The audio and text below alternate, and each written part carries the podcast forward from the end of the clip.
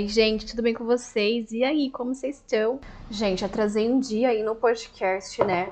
Porque eu estou numa crise de bronquite. E, assim, nesses anos como comunicadora, principalmente como podcaster, que eu tô há mais, né, de quatro anos aí, é, eu nunca tinha tido uma crise de bronquite que eu não pudesse falar porque eu estava ficando muito cansada.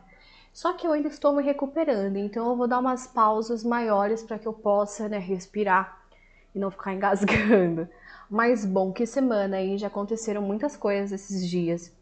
Né? Nada novo sobre o planeta Terra, porque né, a humanidade ela consegue ser desgraçada em muitos pontos, mas com certeza vocês estão acompanhando né, a questão do submarino. Vocês estão acompanhando também, com certeza, né, é, os, os andamentos, daí, os processos, as notícias. Né? E aí, vejam bem o título que eu coloquei. Vocês repararam no título? E outra coisa, gente, vocês reparam na arte que eu faço também? Né? Porque tudo sei o que faço, assim, pensando, às vezes dá super certo, às vezes dá errado, como letra. Só reparo depois, porque, né, leitura viciada, mas enfim. É... A gente vai falar sobre algumas coisas. O título, né, tá falando de true crime, mulheres e homens, né? E aí eu queria trazer esse assunto para cá, analisar isso de uma forma melhor, já que a gente está falando desse mapeamento aí, né, desse homem de esquerda, tanto que tá rolando curso, estamos indo para a terceira aula, né, a aula passada de segunda-feira foi super legal. Uh, e aí a gente está falando de várias e várias e várias coisas, né, é, sobre isso aqui no podcast, a gente falou sobre a competição, né, com homens de esquerda, e aí eu falei, bom, se existe uma competição com um homem de esquerda, né, é porque em algum momento ali, para essa competição ser mais acirrada contra as mulheres, esses homens eles precisam se encontrar, por mais que eles tenham diferentes ideologias. Ou seja, eles precisam ali ter algum acordo, né, é, que né, faça com que eles, como eu posso dizer para vocês, gente, é, possam se unir, né, seja esse homem de direita, seja esse homem de esquerda. E aí a gente olha para a cultura. Né? E é isso aí que a gente vai discutir. Vamos começar? Você está ouvindo o podcast da Historiadora Radical, um podcast que conta histórias e humaniza mulheres. E aí, gente, olha que loucura, né? Vamos começar. Quero falar sobre os crimes reais, né? Que se tornou uma, um tipo de categoria nos últimos anos muito assistida. Eu lembro que eu tenho um texto de 2019 que eu falo sobre filmes de terror. Né? Para quem me acompanha mais tempo, assim, tal, eu fazia muita análise de filmes de terror, de série, né, de como o horror ele é pintado assim na mídia, na cultura, na questão de filme, né, é, até mesmo para falar dessa questão de psicopatia, né, entre os homens. E vamos pegar assim, vamos pegar por exemplo os filmes de que vai ter um boom nos anos 80, 90, né? Tanto filme gore, tanto filme B, assim. Vamos pegar tipo essas categorias. E aí, é, a gente vai ver que é muito comum, né, a gente ver esses crimes relatados, né, é, de violências contra a mulher. Até mesmo se a gente for pegar filmes, por exemplo, como é, Todo Mundo em Pânico, que é uma sátira, sabe? Uma coisa mais comédia ali, tragicômica, né? A gente vai perceber que a violência contra a mulher é acirrada. Tanto que a primeira que morre, vamos pegar Todo Mundo em Pânico, é uma mulher bonita, uma loira, sempre tem uma mulher burra que se coloca em perigo, né? Que ela mesma provoca a morte dela. Então, assim, nos anos 80 e 90, a gente vai ter um boom desse tipo de, de, de cultura, né, desse tipo de, de mídia, que vai chegar na população né, e vai normalizar principalmente casos de violências contra a mulher. Então a gente vai ver casos de serial killers, de psicopatas, de estupradores, né, de pedófilos, assim, que sempre vão atrás, né, é, de mulheres, de meninas, de crianças, né, e acaba se tornando heróis. Né? A gente tem, por exemplo, casos e casos e casos que ficam extremamente populares, tipo Manson, né? Que assim, ele até anos atrás, né? Não sei agora, mas até anos atrás ele recebia cartas, né? Ele recebia é, presentes né? na cadeia que ele estava preso. A gente tem várias séries, principalmente com os streamers agora, né? A gente consegue ver que existe uma exacerbação, né? Do consumo de true crime, né? De crimes reais. Então, assim, a gente percebe que é, as coisas vão mudando. Mas vão mudando de acordo com, né, com algumas coisas eu quero discutir essas coisas. Então, até aqui, né, gente, recapitulando.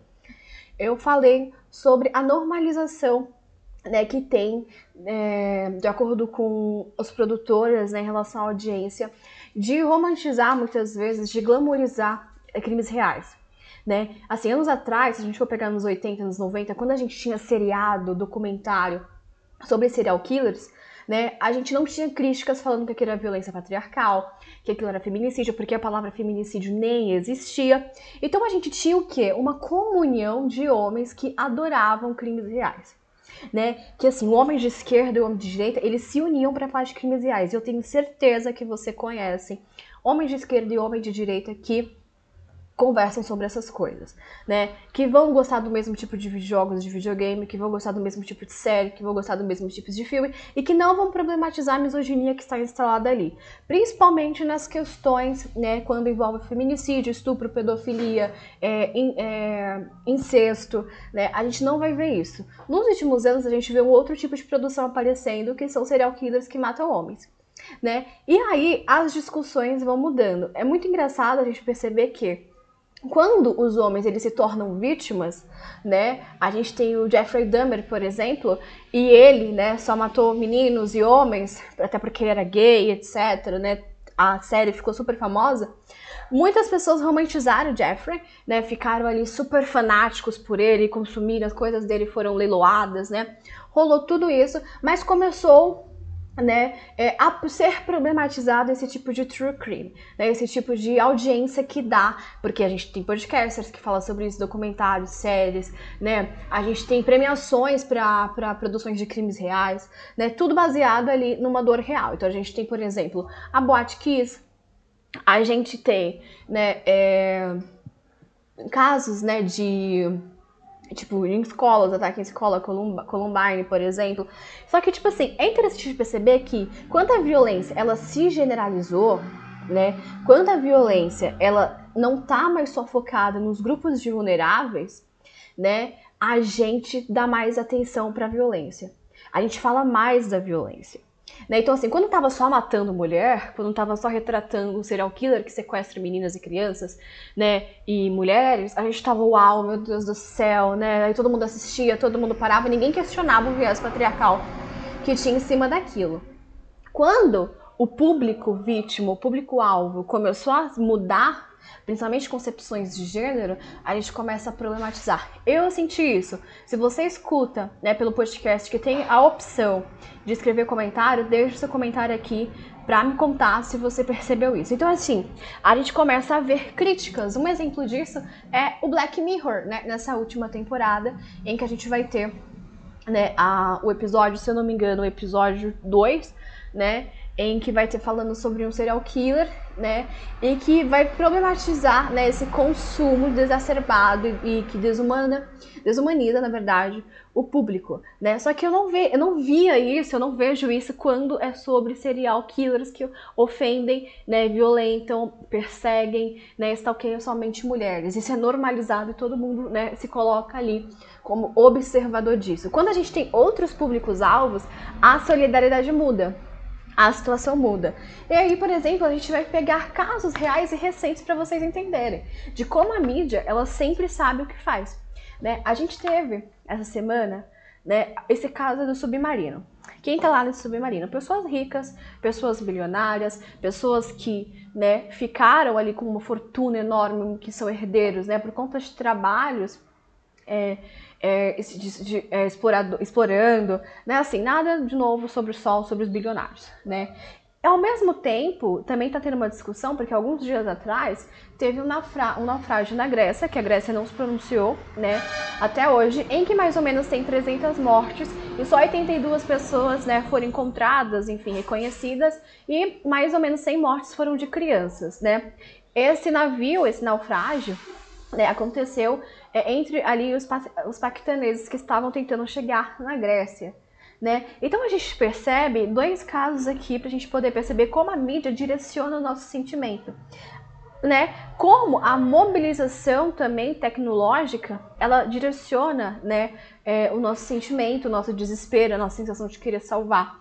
Se eu questiono para você, se talvez a mídia estivesse falando menos desse submarino, né, retratando menos, é, falando menos do Titanic, quase não aparecendo, né, a gente não estaria tão comovido. Eu não tô comovida. Talvez você esteja, talvez você conheça pessoas que estejam. Né? Por quê? Porque o, o, alto volume né, de, de informação sobre o mesmo assunto vai criando uma intimidade na gente. Né? É isso que a mídia faz. Quanto mais você consome algo, quanto mais você cria um vínculo ali com quem está assistindo, com o telespectador, né? Você cria uma intimidade. Então você vai falar, poxa, mas né, só porque é bilionário vocês estão rindo? Caralho, sabe? Eles gastaram um milhão, é, cada pessoa um pouco mais de um milhão para entrar no submarino, né, com nenhuma ordem legal de poder funcionar ali. Então, assim, sabe, eles sabiam dos riscos, tanto que eles assinaram um termo.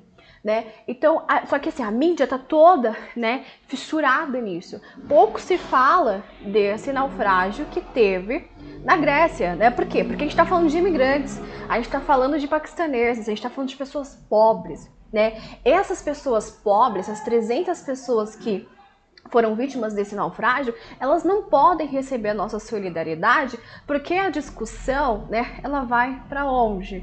Ela vai fazer com que a gente questione o processo de imigração, processo de nação, processo de políticas, acolhimento, do porquê que um, um imigrante pode entrar em outro país e não, né? Então, assim, o que, que tem tudo a ver com essa discussão, né? Os nossos sentimentos, eles são é, manipulados o tempo inteiro, o tempo inteiro, né? Se uma vez eu tenho essas situações e a, a, mídia inteira se dedica né, a, a falar somente dos bilionários, a gente vai ter muito mais solidariedade com ele do que com esse naufrágio de 300 pessoas.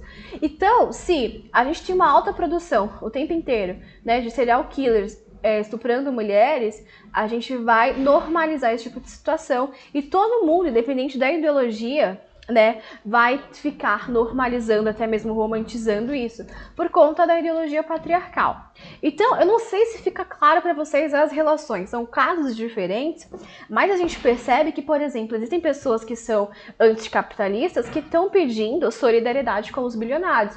Assim como tem homens de esquerda, né, que, que são críticos a todo tipo de opressão, violência, mas que consomem o tempo inteiro material de violência misógina através de true crimes, né, através de crimes reais.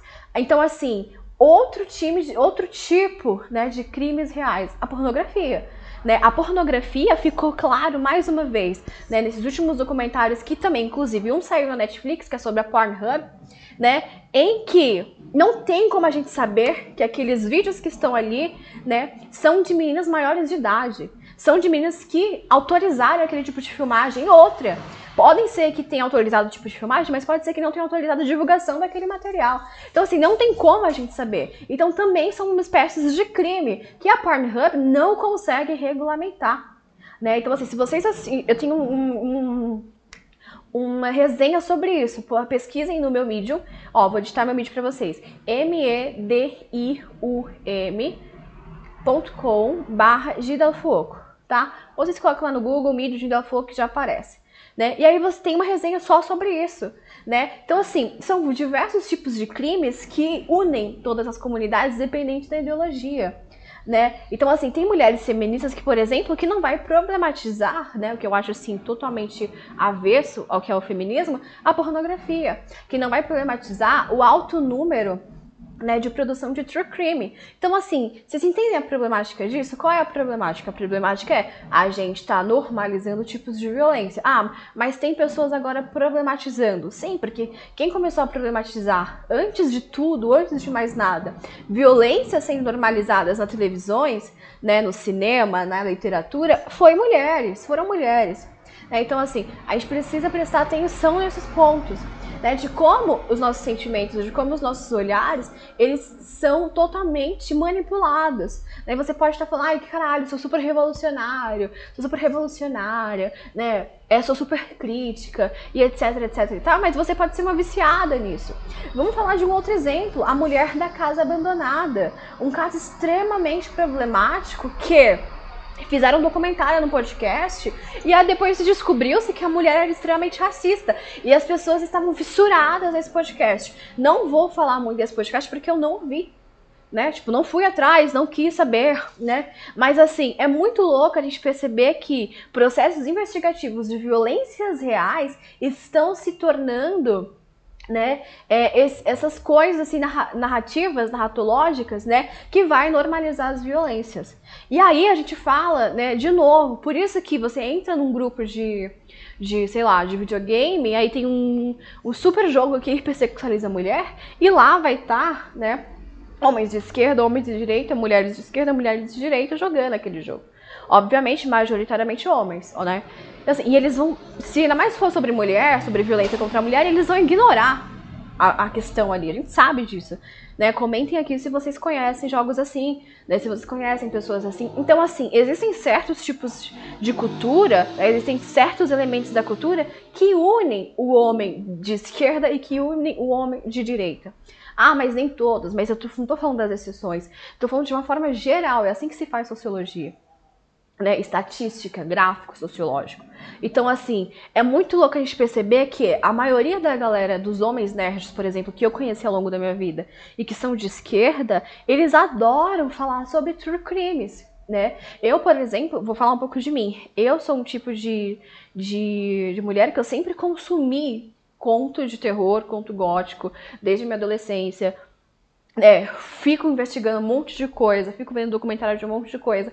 Mas é, não é no sentido de ficar consumindo aquilo como entretenimento. Tanto que assim, eu vejo uma vez na vida, outra vez na morte. Depois que eu consegui entender a complexidade desse tipo de conteúdo, né? Justamente porque eu sei que é conteúdos altamente misóginos, assim, que surgem, né? Se a gente for entrar numa espécie de dark web, numa espécie de deep web da vida, a gente vai ver criações autônomas, dependentes de homens, tanto de esquerda e de direita, né? Que são altamente misóginas, que objetificam mesmo, vão falar, ah, mas aquilo não é real. Mas sabe, mas sempre é baseado em algo muito real, mesmo no seu sentimento de controle da mulher, no seu sentimento, no seu ódio, na repulsa, na misoginia que você sente contra a mulher. Então, assim, sabe, é muito louco perceber que vai, né, unir homens de diferentes ideologias. Né? Esses casos, eles mostram, né, que sim, pessoas de diferentes ideologias consomem as mesmas coisas culturalmente falando. Esse é o capitalismo. Ele tá aqui para confundir a gente, né? Então, assim, eu espero que vocês reflitam sobre isso, né? Tipo assim, não é normal um cara de esquerda, uma mulher de esquerda ficar é, vendo true crime ou relatos criminais, né? De uma forma de como uma forma de entretenimento, né? Como uma forma de ganhar dinheiro. Então, assim, é, a gente percebe muito isso, né, é, no, que tá, no que tá acontecendo. Justamente porque a gente está num tipo de, de humanização, né, num tipo de sociedade que basicamente perdeu toda a sensibilidade de olhar para esses casos com mais sensibilidade né? De falar, poxa, isso é real, olha todas as pessoas que foi atingida, olha, isso é violência patriarcal, olha que grave. A gente tirou a gravidade dos assuntos justamente por conta do, do sensacionalismo que surgia ali, né? Então é extremamente problemático, extremamente problemático. Então, assim, pensem sobre isso, tá bom, gente? De verdade verdadeira. É algo muito sério. A cultura, ela tá aí pra confundir e a cultura tá aí disponível para todo mundo, porque o mercado, né, ele é um lugar aberto e cultura é mercado. Cultura hoje é sobre mercado. Né? E ele não proíbe as pessoas de entrarem nesse mercado. Tudo que é possível para ganhar dinheiro, para colocar ali, né, mais um milionário no mundo, eles vão fazer, tá? Inclusive normalizar violências, né, que isso aí o capitalismo sabe fazer muito bem. E aí, se você chegou até aqui, né, muito obrigada. Não pula esse final, tá, gente, que é extremamente importante. É, eu vejo, tá, a estatística lá, de quem veio até o final. Hum, tô brigando com vocês. Mas, ó, se você gosta de mim, se você gosta do meu trabalho, por favor, por favor, por favor, por favor, vai no meu Apoia-se, apoia, né? Você entra na comunidade, a gente tem textos exclusivos, tem sorteio de e-book, tem sorteio de curso, tem sorteio de palestra, né? Tem os textos exclusivos, as discussões ali que rolam. Né? Então entra, basta digitar apoia.se barra radical. A partir de 5 reais, gente, 5 reais você consegue me apoiar. Se você puder, né, apoiar com mais, é sempre muito bem-vinda. Mas a partir de 5 reais você já entra na nossa comunidade participa de todo esse material exclusivo. Né? Ah, mas eu não quero participar do material exclusivo. Só me apoia então e tá tudo certo, porque né, esse material aqui é todo gratuito, seria uma honra ter vocês ali me apoiando. É, não esquece de me apoiar na Historiadora Radical, do Instagram, que é historiadora.radical. No Twitter eu tô como G é, né? Arroba G Del Fuoco. No Facebook também tô como G Del Fuoco. Um, que mais? No Medium, já falei aqui no, no, no podcast. Uh, ah, deixa eu falar uma coisa pra vocês.